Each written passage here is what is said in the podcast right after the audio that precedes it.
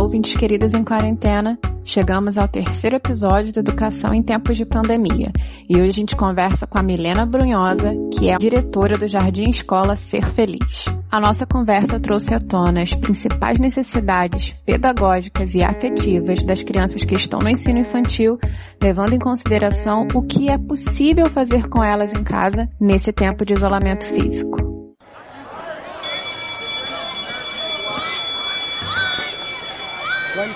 A gente tem comentado muito aqui no podcast como cada pessoa tem experimentado de maneira diferente essa pandemia. Em relação ao contexto educacional, eu tenho dividido muito com meus pares a noção de que, assim, foi uma ruptura bem inesperada e a sensação é de que a gente não estava preparado para isso e que a gente teve que correr com adaptações, com lidar com, com novidades. Foi uma estrutura que mexeu realmente na nossa estabilidade. E aí eu queria ouvir de você, enquanto a gente transformadora enquanto pessoa que está ligada diretamente à educação infantil. Como tem sido essa sua experiência? Como foram as mudanças na sua rotina desde o dia em que a gente realmente viu que precisava paralisar? É, foi um grande baque.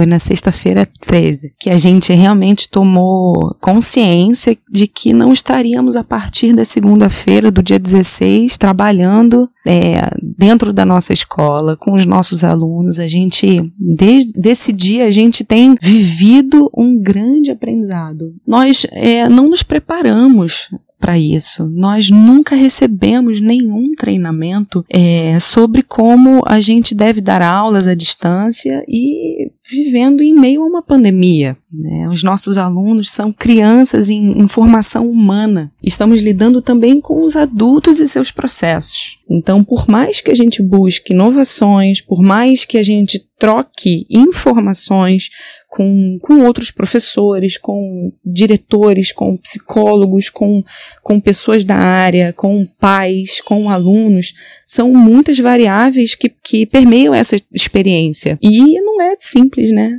dentro desse contexto, é, a gente tem uma grande chance de experimentar novas formas de, de fazer as coisas, né? Então, é olhar o, o, copo meio cheio e não meio vazio. Isso a gente fala muito com, com, com os nossos alunos, né? A forma como a gente enxerga. E também essa visão a gente tenta repassar para os pais, né?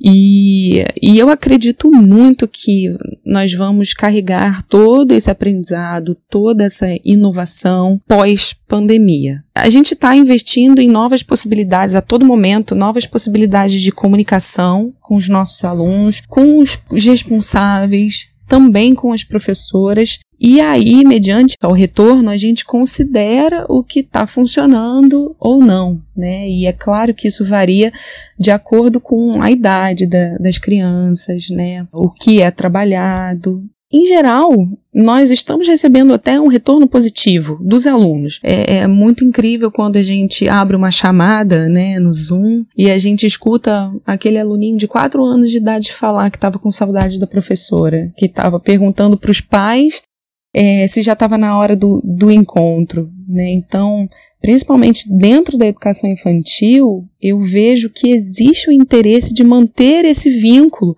é, das crianças com as professoras e também com os amiguinhos.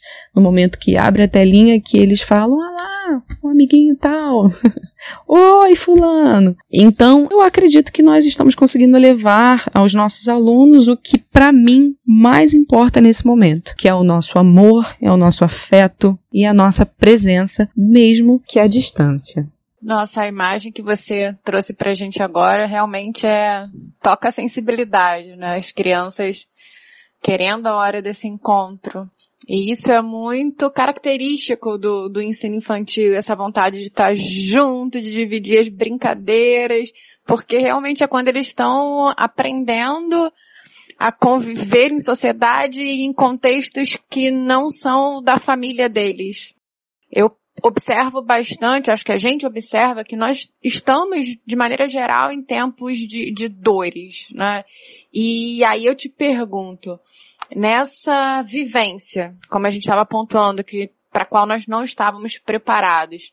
Pensando realmente na educação, quais as principais dores, dificuldades dos pais em relação aos filhos que estão no ensino infantil, da escola, dos professores, para tentarem se adaptar e elaborarem novos materiais que atendam a essa nossa nova dinâmica temporária.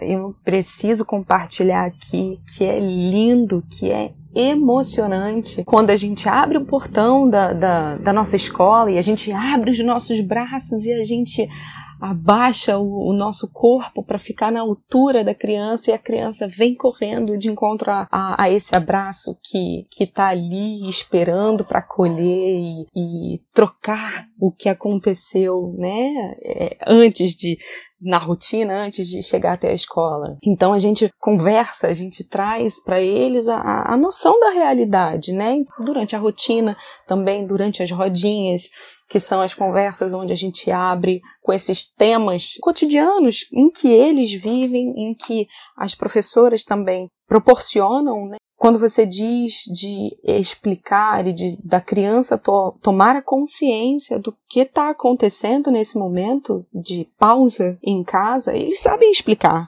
é, um bichinho do coronavírus que faz mal para as pessoas que a gente ama. Então, por esse motivo, a gente precisa desse tempo em casa, a gente precisa desse tempo de cuidado e eles têm a noção disso. Mas é claro, vale dizer que é muito importante que a gente sempre fale a verdade, né? Que a gente busque e pense em, em formas de, de comunicação para que realmente a criança possa compreender e, e a, mediante a essa informação dada, ela consiga pensar. Porque realmente a gente está vivendo um momento muito, muito desafiador.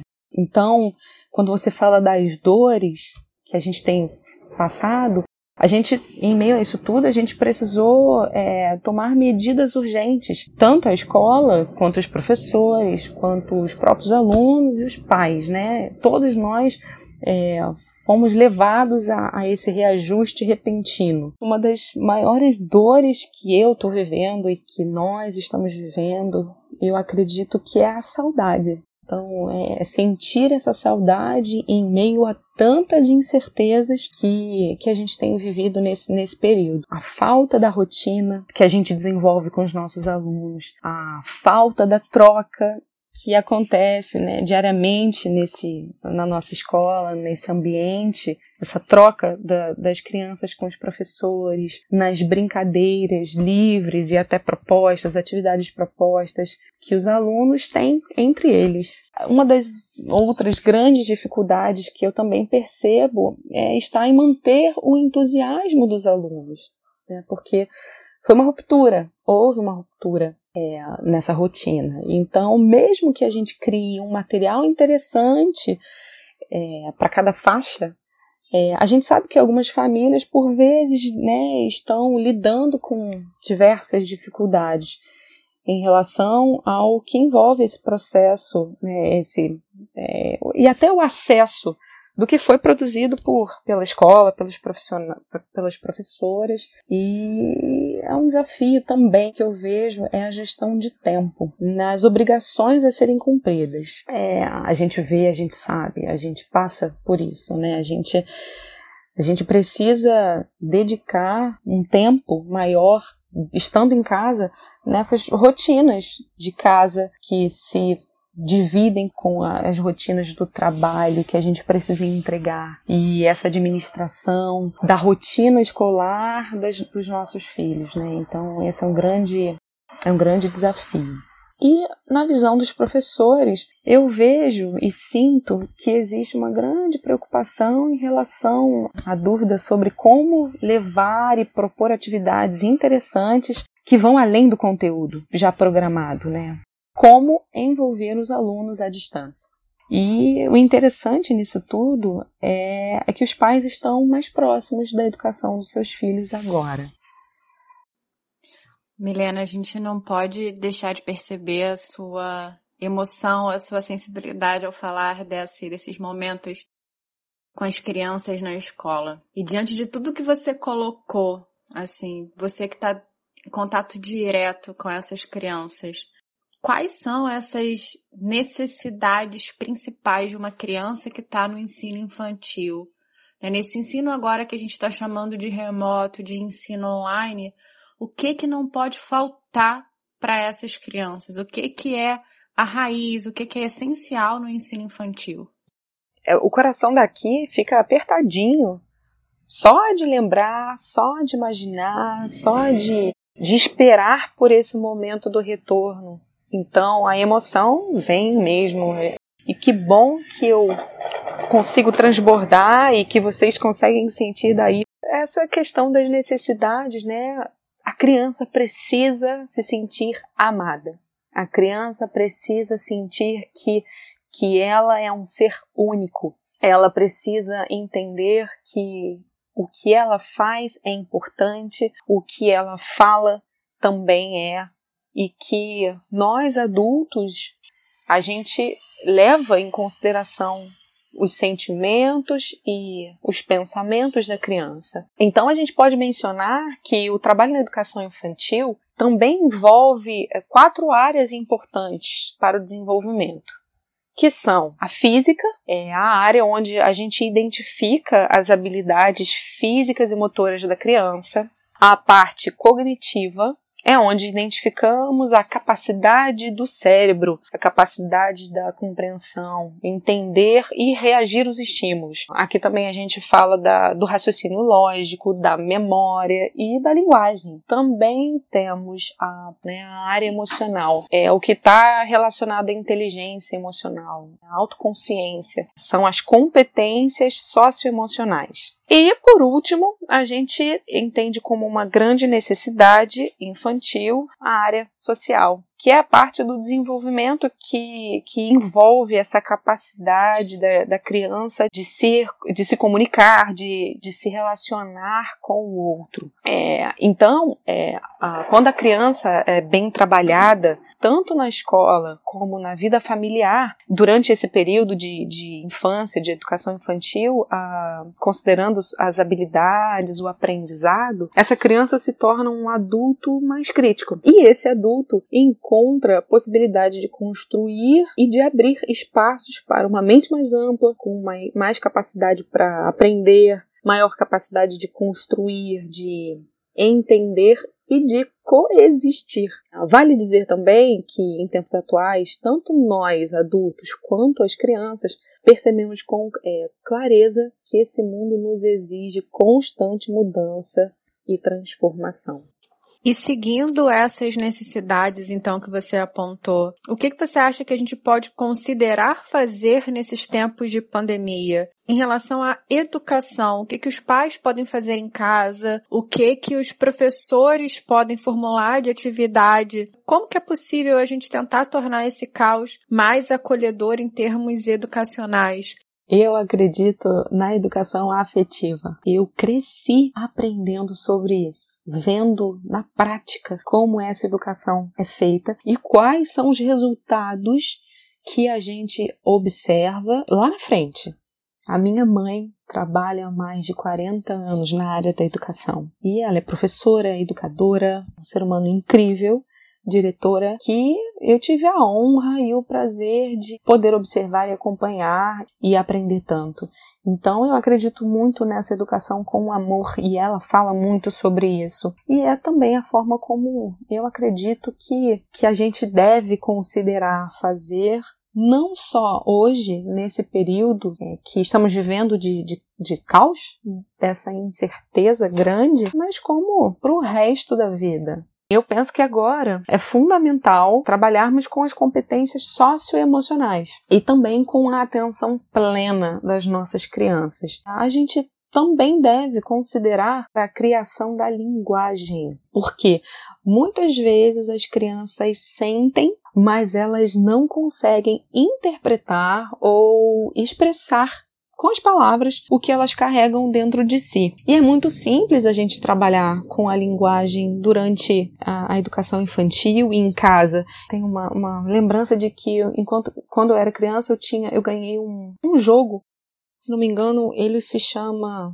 E se fosse, e se eu fosse, alguma coisa assim. E nesse jogo a gente brincava falando sobre se, se eu fosse um eletrodoméstico, qual eletrodoméstico eu seria? Se eu fosse uma cor, qual cor eu seria? Se eu fosse um super-herói, o que que eu, qual poder eu teria? Então, esse tipo de comunicação, esse tipo de linguagem, de forma lúdica, brincando e trazendo para esse pensamento criativo para a criança, a gente trabalha muito a, né, essa criação de linguagem que eu mencionei. E dentro da escola, dentro da rotina, a gente trabalha com, com essa criação de linguagem a todo tempo. É, quando a gente começa a, a, a, rotina, a gente trabalha nas rodinhas o que a, a criança está pensando, o que a criança está sentindo e como ela vai expressar isso tudo, é, seja na brincadeira, seja na conversa, os próprios alunos, os próprios amiguinhos, as professoras. É muito importante a gente ter essa escutativa e esse olhar atento essa criação da linguagem. Fora contação de histórias, esse trabalho de criação de histórias, trazer esse desenvolvimento para eles, é muito importante também. Interessante mencionar que somente a partir da década de 80 foi possível chegar aos cinco eixos que definem as competências socioemocionais. Então, voltando, né? O primeiro deles é, fala-se sobre abertura ao novo, que é onde a gente considera a curiosidade da criança para aprender. É onde a gente encontra também sobre a imaginação criativa sobre o interesse artístico, musical. O segundo eixo dessa competência, das, das competências socioemocionais, traz para a gente a consciência ou a autogestão, que é onde a gente tem a determinação, onde a gente trabalha a organização, onde a gente tem o, o contato com o foco, com a persistência e com a responsabilidade. Terceiro ponto, terceiro eixo, a gente tem a extroversão ou a gente pode chamar de engajamento, que é a iniciativa social, assertividade, o entusiasmo, é a comunicação com o outro. Quarto eixo fala sobre amabilidade, é o carinho, é a empatia, é onde fala do respeito, da confiança, desse olhar atento né, e da escutativa. E o quinto e último eixo dessas competências socioemocionais fala sobre a estabilidade ou resiliência emocional. Aqui uh, a gente encontra a autoconfiança, a gente trabalha a tolerância ao estresse, a gente trabalha a frustração, a gente trabalha a paciência. Muitas vezes eu acredito que a criança precisa receber não para que ela entenda e trabalhe essa paciência, essa resiliência, é, essa tolerância à frustração, né? Para que ela entenda que nem sempre ela vai ter a resposta de tudo mas que para isso ela precisa ter essa competência é, socioemocional tão importante em tempos atuais e futuros também. Outro ponto importantíssimo é sobre criar uma rotina. Nesse momento de quarentena, onde a gente fica e permanece e faz tudo em casa, à medida do possível, é, é fundamental que a gente crie uma nova rotina, porque a falta de rotina gera improdutividade e outras coisas mais, né? Mas isso não significa que a criança precisa produzir o tempo todo. É necessário ter a organização do tempo e outra dica importante é proporcionar à criança um lugar mais reservado dentro da casa. Ter um cantinho de estudos, é, preparar esse cantinho é, para que ele inspire a criatividade, ajude no foco, na concentração, no aprendizado é essencial para obtermos bons resultados. O tempo de pausa é um tempo muito importante, considerando também que a criação pode dessa pausa.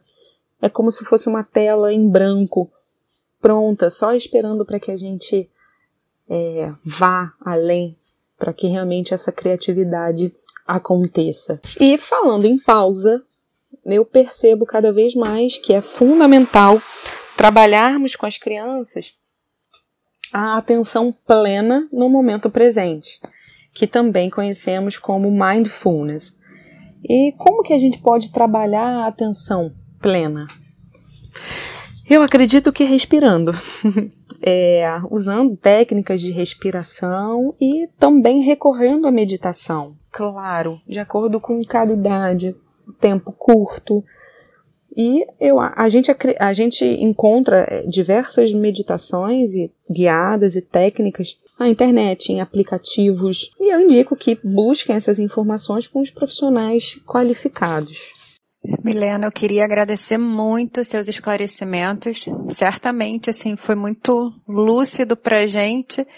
Achei muito bacana essa sua última dica de brincadeiras lúdicas. Enquanto vocês falavam, eu fiquei pensando aqui, que objeto eu seria? É, de maneira óbvia, minha cabeça veio, eu seria um livro. Mas fica aí até a pergunta para os nossos ouvintes. Muito obrigada, de coração, pela sua participação. Karine, Léo, é um grande prazer fazer parte desse projeto.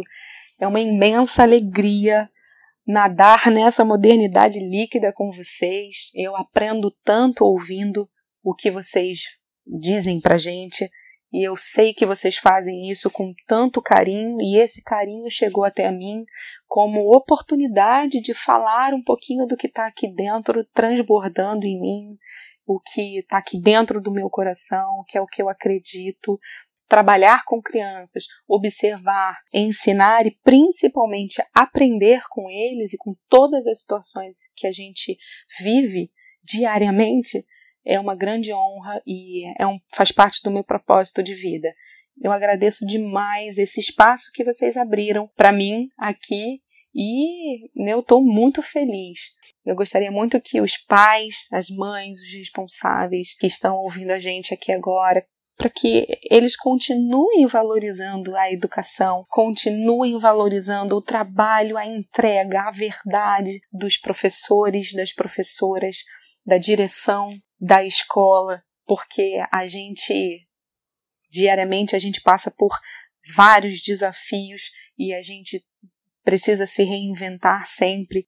A gente faz isso porque a gente ama muito o que a gente faz e a gente valoriza muito é, esses seres né, tão preciosos que são as nossas crianças, os nossos alunos. E eu agradeço aqui também a todos os pais, mães responsáveis pelo grande carinho que a gente recebe, que a gente tem recebido, principalmente durante esse momento tão desafiador que a gente está vivendo. Muito obrigada, ouvintes, e amanhã nós temos mais um episódio de Educação em Tempos de Pandemia, em que nós priorizaremos discussões acerca do ensino fundamental 1. Um beijo no coração de todos vocês e até amanhã.